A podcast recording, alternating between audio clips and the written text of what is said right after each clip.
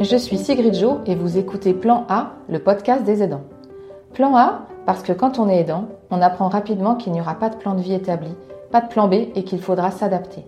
Et qui mieux qu'un aidant peut témoigner de sa situation, de sa vie aux côtés d'un aidé? Plan A, comme Plan Aidant, est un podcast indépendant. J'ai donc besoin de vous pour le faire vivre. N'hésitez pas à le partager, à mettre 5 étoiles et écrire un commentaire sur Apple Podcast, à en parler autour de vous pour faire rayonner et faire connaître ce podcast. Je vous souhaite une très belle écoute. Bonjour à tous. J'ai le plaisir d'accueillir Claire pour ce nouvel épisode de mon podcast Plan A, Plan Aidant.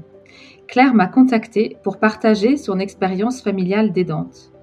Au décès de son papa diabétique, elle a pris, ou plutôt, ils ont pris le relais avec son frère et sa sœur auprès de leur maman.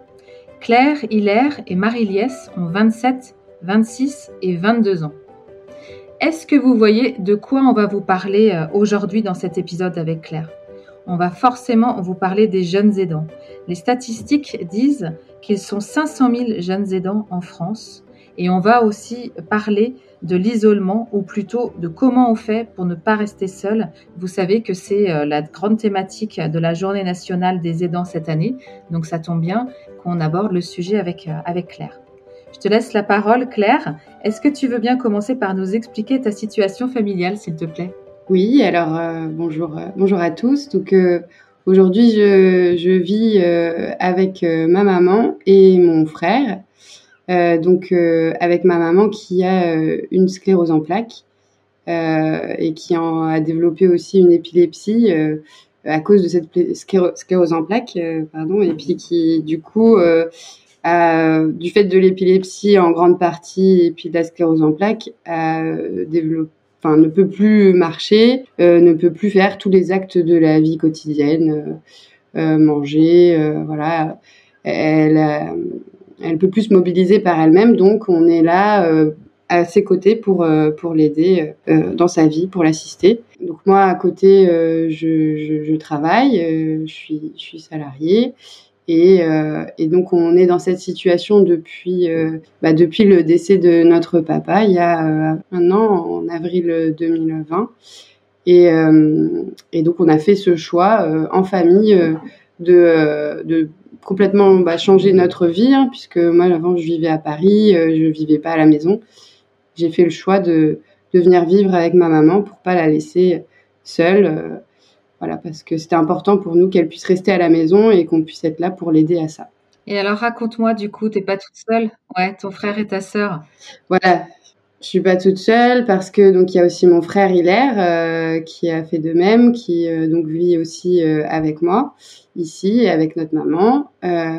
Et donc bah, lui actuellement il cherche du travail aussi. Et, et puis alors notre sœur vivait jusqu'à maintenant avec nous toute l'année dernière. Et là, euh, elle, euh, elle a choisi euh, d'aller vivre à Lille pour continuer, bah, pour commencer de nouvelles études d'horticulture. Et voilà, on l'a aussi incité à, faire sa vie parce qu'on se sentait en mesure, avec mon frère, de, rester avec notre maman et de lui permettre aussi de, vivre sa vie de, jeune étudiante et de pouvoir aussi continuer son, nouveau projet d'études. Et alors, du coup, comment, euh, comment vous vous organisez avec, euh, avec Hilaire pour être avec ta maman et s'occuper d'elle? Donc bon, on a tout de suite on a senti qu'il fallait qu'on se répartisse les tâches euh, de manière assez euh, assez cadrée quand même pour être sûr que euh, voilà chacun euh, ait un, à peu près la même quantité de tâches à faire et qu'il n'y en ait pas l'un ou l'autre qui est qui est trop trop de charge sur lui. et donc on on a réparti de manière un peu en fonction des goûts de chacun. Euh, donc moi, je fais un petit peu toute la partie euh, rendez-vous médicaux, euh, lien avec euh, la, bah, la MDPH, la Maison départementale des personnes handicapées, euh, lien avec les infirmières, euh, voilà, les aides à domicile. Et puis, bon, je gère un peu le, planning quotidien de maman parce qu'elle a beaucoup d'amis qui, viennent la voir. Donc, on, on, on, voilà, je, je, suis en lien avec ses amis pour qu'elle puisse euh, faire des visites régulièrement. Euh, euh, voilà. Après, mon frère lui fait une partie que que moi j'avais pas très envie de faire et que lui aime bien. Heureusement, c'est tout ce qui est un peu les finances, voilà, les, les, impôts, les voilà tout ce qui est administratif de ce côté-là, c'est plus son truc. Donc, il a choisi de s'occuper de ça.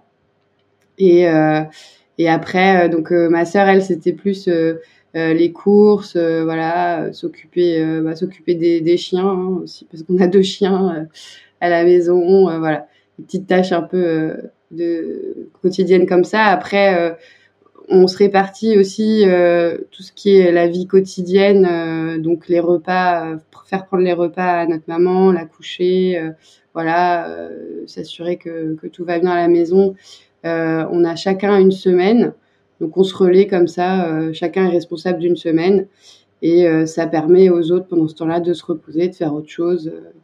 Euh, et, voilà, de cette manière-là, on, évite que qu'il y en ait qui portent plus de choses que d'autres et ça évite aussi bah, les conflits entre nous, hein, parce que c'est important qu'on reste tous bien soudés et qu'il y ait une bonne entente.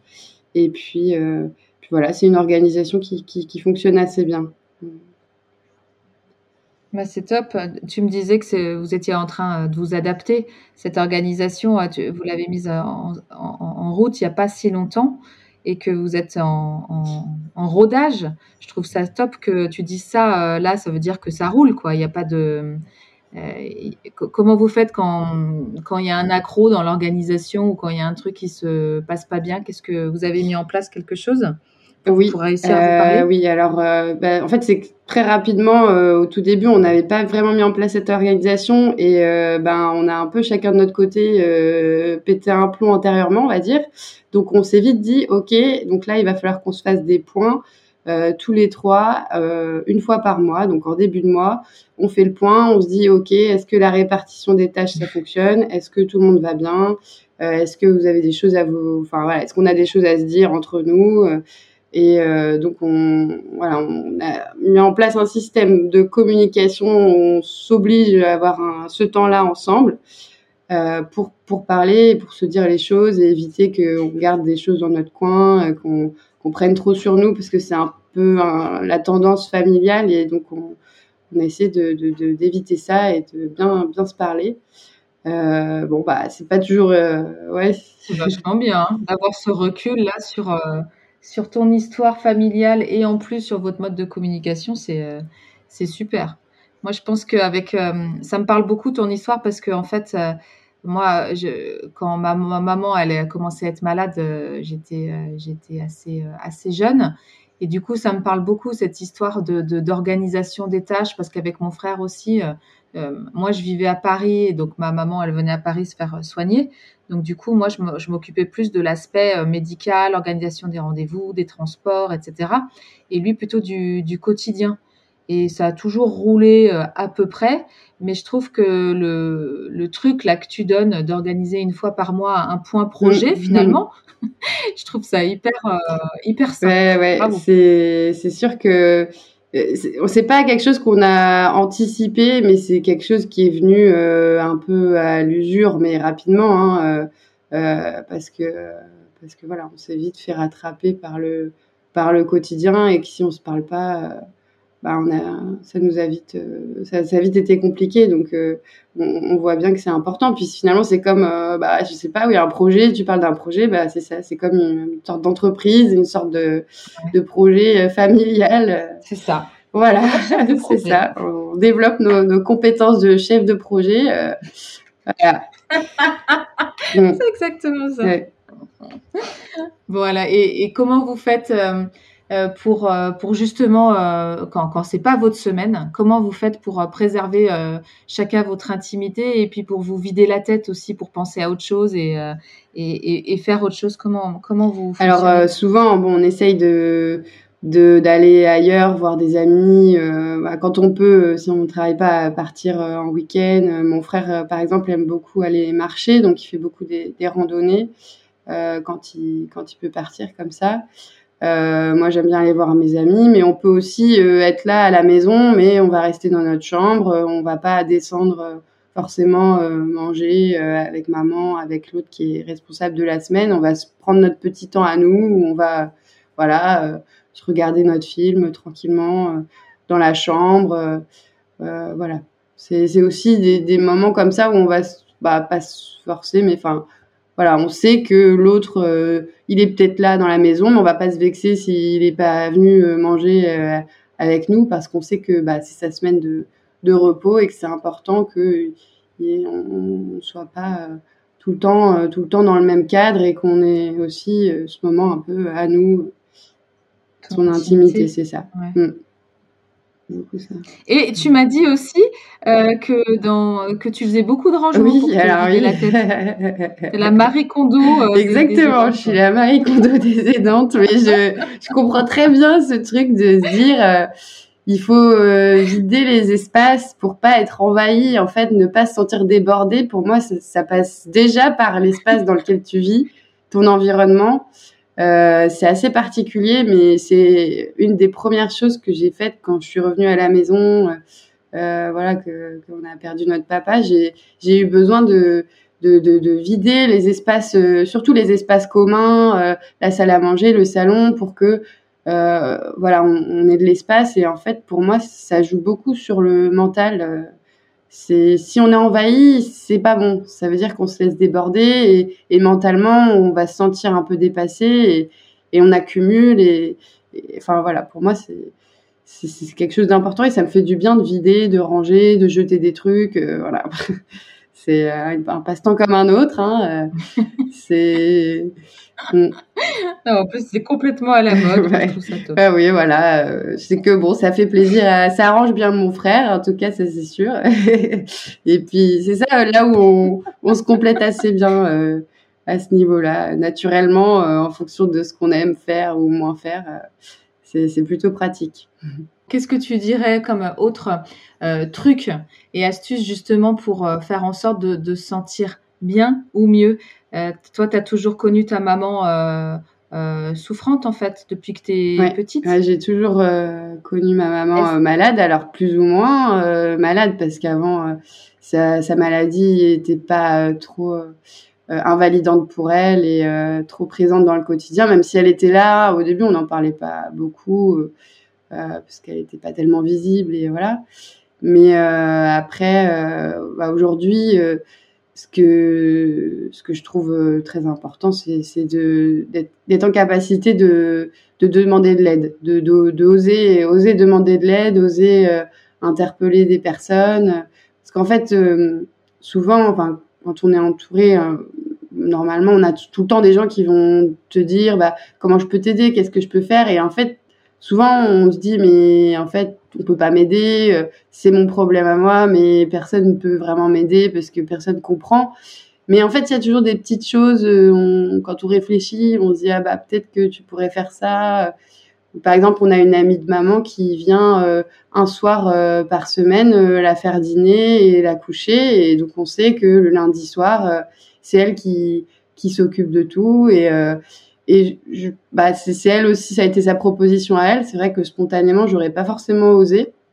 Et en fait, c'est c'est hyper euh, c'est hyper cool d'avoir ce, ce moment-là où on se dit, en plus, bah pour notre maman c'est bien parce qu'elle elle se fait son dîner avec euh, avec son amie. Euh, voilà, elle a aussi son petit temps à elle, son intimité. C'est pas tout le temps nous qui, qui sommes là à, à, à s'occuper d'elle. On a aussi notre place d'enfant et elle sa place de maman qui qui dîne avec sa copine et enfin c'est des, des, petites choses comme ça mais euh, c'est bien d'accepter l'aide qu'on nous propose et euh, et de pas tout de suite se fermer en se disant euh, bah, c'est mon problème je veux pas gêner les gens et en fait souvent ça fait plaisir aussi aux personnes ça c'est ça fait plaisir aux personnes de pouvoir aider d'une manière ou d'une autre. Tu as raison. Et alors moi j'ai toujours eu du mal à demander de l'aide mais toi du coup là ça semble plutôt les, les, les, les gens qui sont venus vers toi pour te proposer de l'aide, ce que je trouve ultra euh, positif parce que ça n'arrive pas si souvent. Est-ce que toi, il y a un moment où, à un moment, tu t'es dit là, il faut que je demande de l'aide, euh, quelle qu'elle soit, tu vois, de l'aide aussi bien euh, psy parce que tu en avais plein la tête, ou alors besoin de d'aide matérielle, je ne sais pas le terme, mais d'aide mm. pour qu'on vienne vous aider à la maison. Comment ça s'est déroulé ça? Mm. Bah, euh, alors euh, pour moi-même, j'ai demandé de l'aide psychologique euh, déjà avant que je sois vraiment là dans cette situation des dents à plein temps, on va dire. voilà, jeune, ado. j'ai fait appel à des, psychologues parce que je sentais que par moi-même, j'arrivais pas à me sentir bien et que j'avais besoin de parler. Euh, j'ai trouvé que c'était une, grande aide, hein, surtout que c'est des personnes extérieures, donc t'as pas le truc de te dire ah, je vais je vais leur ajouter des soucis ou voilà parce que je voulais pas en parler forcément à mes parents ou, à mes frères et sœurs. C'est bien aussi de pouvoir en parler à quelqu'un d'extérieur.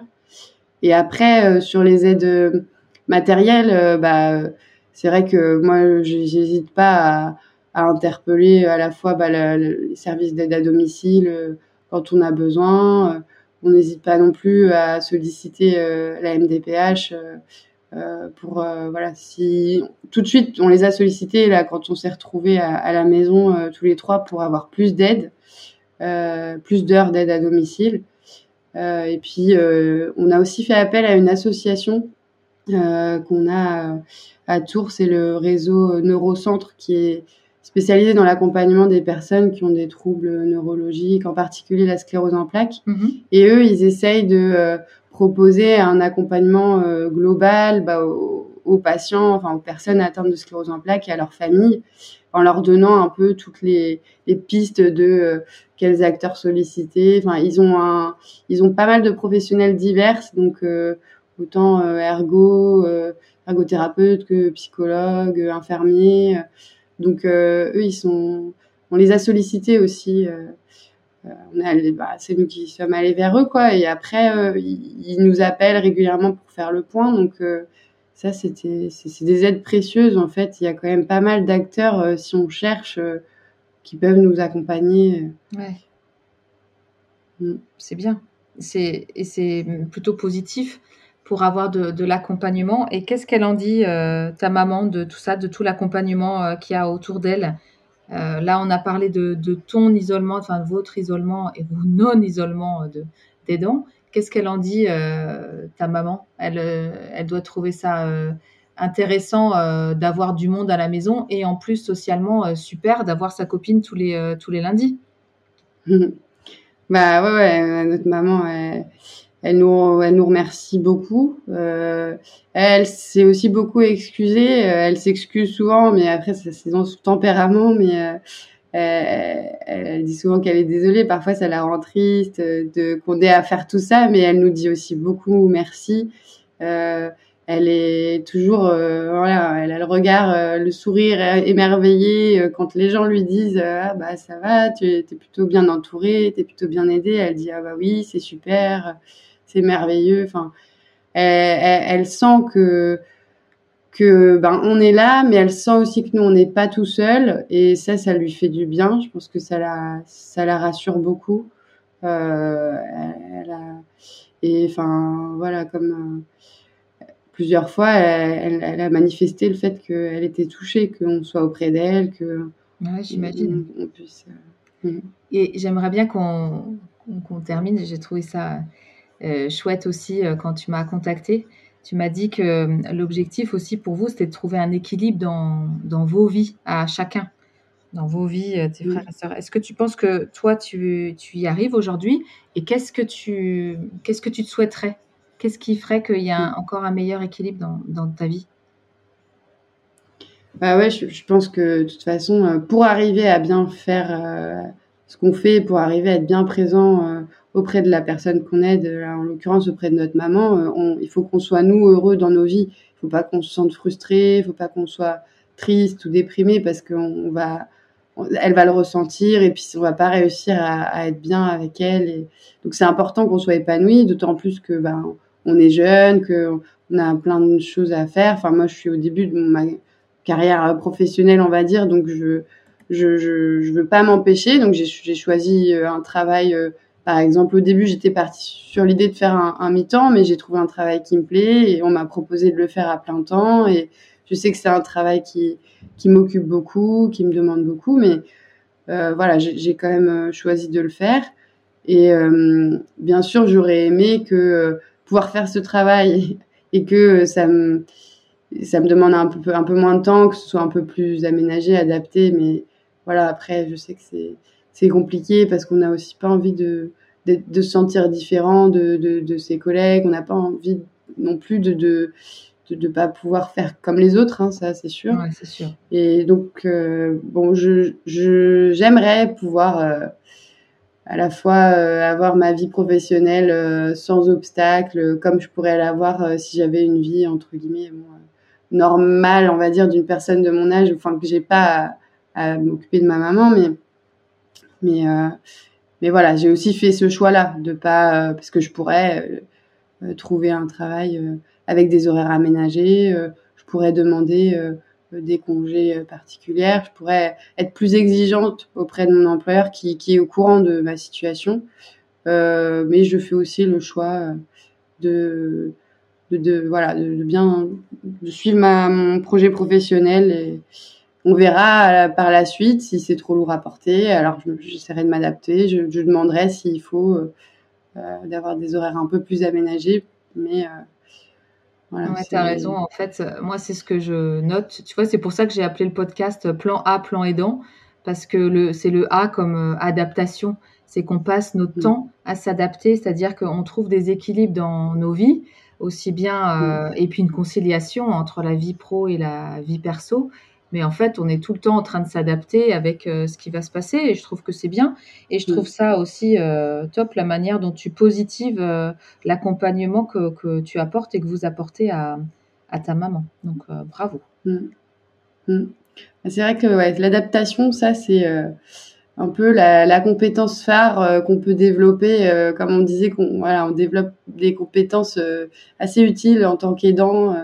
Bah, l'adaptation, ça, c'est sûr que c'est c'est le truc qu'on développe tous les jours euh, avec nous entre nous là euh, voilà euh, quand mon frère il va trouver un boulot bah on va se réadapter on va réaménager nos nos enfin nos tâches euh, voilà nos, nos emplois du temps mais voilà on sait pas de quoi demain sera fait on sait pas comment va, va évoluer euh, la, la, la, maladie de notre maman on on sait pas très bien qu'est-ce que ça va être l'avenir dans les prochains mois mais mais voilà, on essaye de construire des choses euh, aussi bien euh, pour nous que pour euh, notre famille et pour notre maman aussi. Et puis, on s'adapte. Voilà.